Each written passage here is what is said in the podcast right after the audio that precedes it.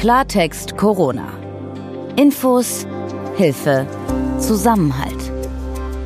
Ein Podcast von gesundheithören.de und der Apothekenumschau. Einen schönen guten Tag. Mein Name ist Dr. Dennis Ballwieser und wir sind gesundheithören.de. Wir gehören zur Apothekenumschau und in unserer Redaktion arbeiten Ärztinnen und Apotheker, die auch Journalisten sind.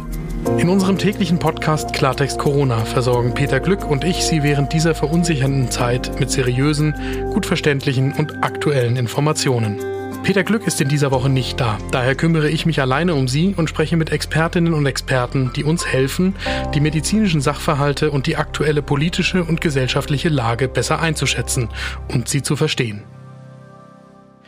Das sogenannte Coronavirus hat in den vergangenen Wochen das Leben auf der ganzen Welt stillgelegt. Alle sprechen darüber. Aber was wissen wir eigentlich genau über dieses Virus? Was hat die medizinische Forschung bereits herausgefunden?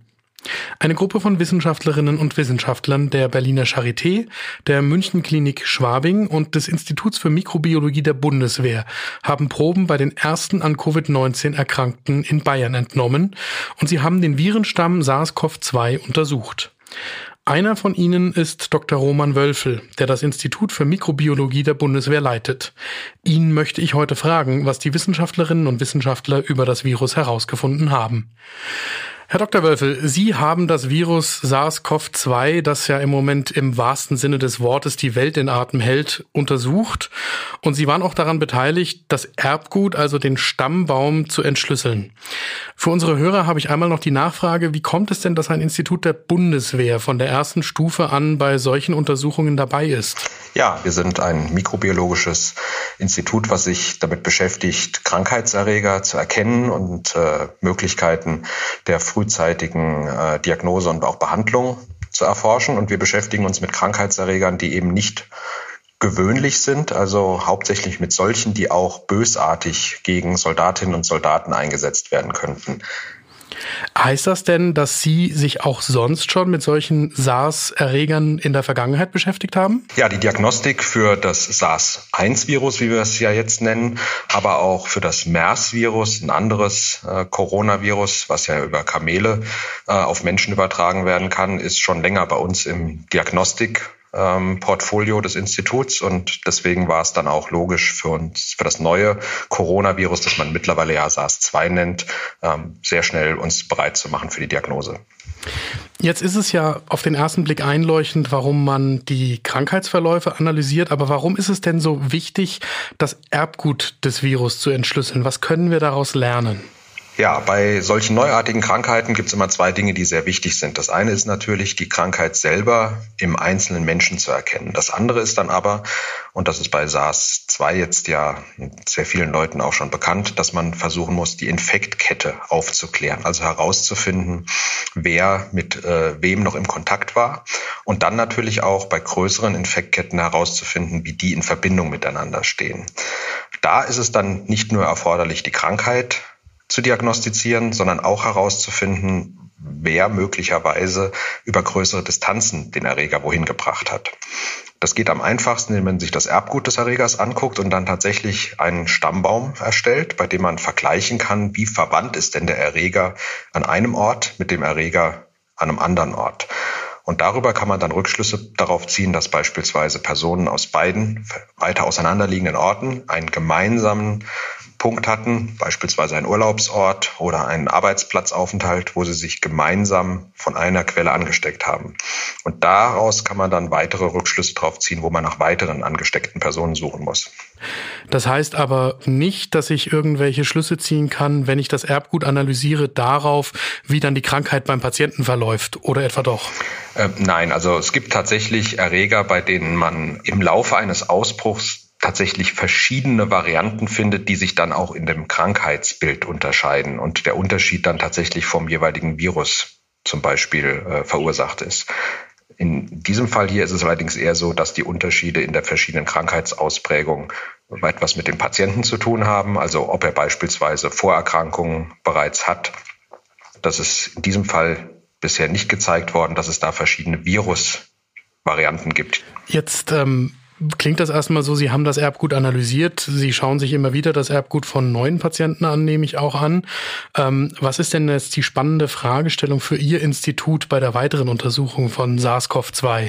Also im Moment muss ich sagen, ähm, sind wir mehr darauf orientiert, große Anzahl von Testungen bei Patienten durchzuführen. Wir beschäftigen uns damit, mehrere hundert Proben am Tag zu diagnostizieren und auf diese Weise Krankheitsverdächtige oder auch eben an ähm, Covid-19 erkrankte Patienten zu erkennen. Wir unterstützen auch medizinisches Personal und Sicherheitspersonal, also Feuerwehrleute, Polizeibeamte bei äh, Kontrolluntersuchungen, wenn der Verdacht besteht, dass sie sich möglicherweise infiziert haben. Und was jetzt ganz bedeutend geworden ist in den letzten Tagen und Wochen, ist, dass wir uns zunehmend mit der Immunantwort des Körpers auf die Infektion beschäftigen, also dem Nachweis von Antikörpern, die äh, dann möglicherweise auch einen äh, Schutz nach der erfolgten Ansteckung und überwundenen Krankheit für die Zukunft bedeuten. Die Frage der Antikörperbildung ist ja etwas, was uns im Moment ganz intensiv beschäftigt. Wie ist denn Ihre Einschätzung, in welchem zeitlichen Abstand wir da mit Tests, die auch für die breite Öffentlichkeit verfügbar sind, rechnen können? Also ich äh, bin sehr zuversichtlich. Diese Tests sind mittlerweile schon verfügbar. Allerdings sind das eben laborgebundene Tests und da sehe ich auch den Schwerpunkt für die Antikörpertestung in den nächsten Monaten.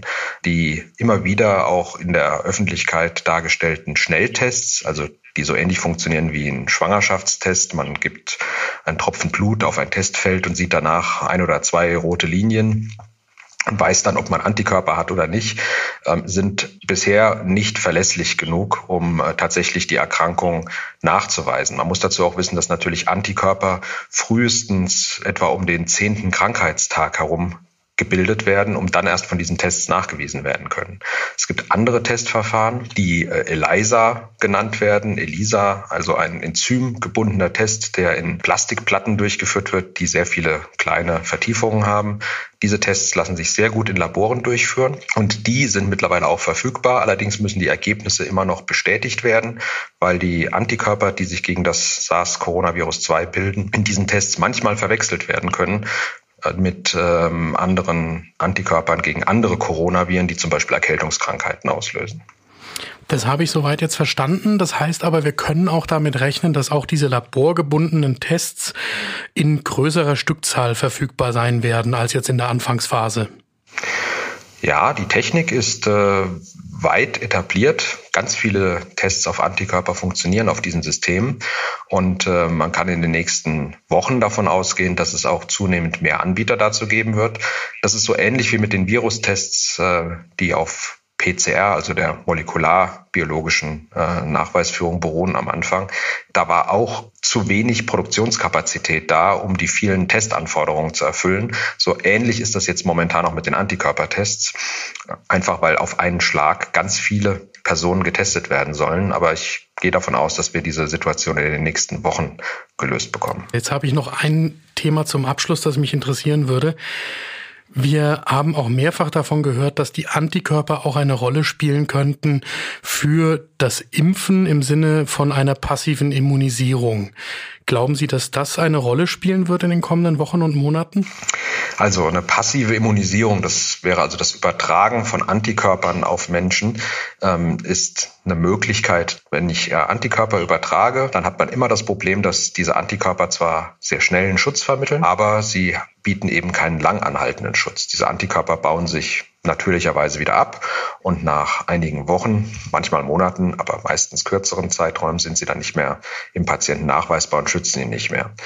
Ziel einer Impfstoffentwicklung muss daher immer sein, einen aktiven Impfstoff zu erzeugen, also etwas, was im Körper des Patienten selber dafür sorgt, dass der Körper des Geimpften Antikörper bildet und diese dann eben auch oftmals nach Monaten und Jahren noch, wenn er wieder mit dem Erreger in Kontakt kommt, aus Gedächtniszellen reaktivieren kann. Ich verstehe Ihre Antwort so, dass das auch der Grund ist, weshalb wir in den vergangenen Wochen immer wieder gehört haben, dass eben mit einer richtigen Impfung erst Ende dieses Jahres oder Anfang nächsten Jahres zu rechnen ist, weil die Entwicklung eines solchen Impfstoffes einfach länger dauert. Richtig, genau. Man muss sich zunächst entscheiden, mit welchem Teil eines Krankheitserregers man diesen Impfstoff äh, aufbauen möchte, was von diesem Virus in diesem Fall gut geeignet ist, um eine Immunantwort in den Patienten auszulösen. Dann muss man eine Reihe von Sicherheitsfragen klären. Äh, reagiert niemand äh, übermäßig auf diesen Impfstoff? Gibt es keine schwerwiegenden Nebenwirkungen, die möglicherweise den Nutzen ähm, aufheben. Und äh, selbst wenn man das sehr schnell macht, dauert es einige Zeit und insbesondere muss man dann, wenn man einen Impfstoff gefunden hat, diesen auch in geeigneter Qualität produzieren können. Auch da wieder in größeren Mengen, sodass man ihn möglichst vielen Menschen in der Bevölkerung auch anbieten kann. Mich würde noch interessieren, Herr Dr. Wölfel, Testen Sie denn im Moment auch Soldatinnen und Soldaten, die im Auslandseinsatz sind und dort auch dem Virus ausgesetzt sein können? Die Aufgabe unseres Instituts ist es eben, medizinische Diagnostik gerade für Soldatinnen und Soldaten bereitzustellen. Und das machen wir hier in Deutschland. Dort sind ja die meisten der Bundeswehrsoldaten. Aber wir diagnostizieren auch Proben aus den Auslandseinsätzen, wenn es dort zu entsprechenden Verdachtsfällen kommt und die Proben zu uns nach München geschickt werden. Herr Dr. Wölfel, ganz herzlichen Dank für das Gespräch und bleiben Sie gesund. Gerne. Und weil es dieser Tage manchmal so scheint, als wäre unsere Welt nur von traurigen, beängstigenden Nachrichten rund um das Coronavirus geprägt, möchten wir diesen Podcast mit einer guten Nachricht beenden. Grund zur Freude bieten die Zahlen der Neuinfektionen aus Deutschland. Die sind nämlich über das Osterwochenende weiter gesunken. Zudem übersteigen die Zahlen der Gesundeten die der Neuansteckungen. Die von der Bundesregierung verhängten Maßnahmen scheinen also zu wirken. Ich bin Dr. Dennis Ballwieser. Peter Glück und ich beantworten hier im Podcast Klartext Corona Ihre Fragen rund um das Thema Corona und sprechen mit Expertinnen und Experten, die uns helfen, Zusammenhänge und Entwicklungen zu verstehen. Wenn Sie medizinische Fragen rund um das Coronavirus haben, können Sie uns die gerne per E-Mail zukommen lassen. Schicken Sie Ihre Mail bitte an redaktion.gesundheit-hören.de. Und wenn Ihnen Klartext Corona gefällt, dann lassen Sie uns doch bitte ein Abo da. Dann wissen Sie gleich, wenn eine neue Folge von uns erschienen ist. Klartext Corona. Ein Podcast von gesundheithören.de und der Apothekenumschau.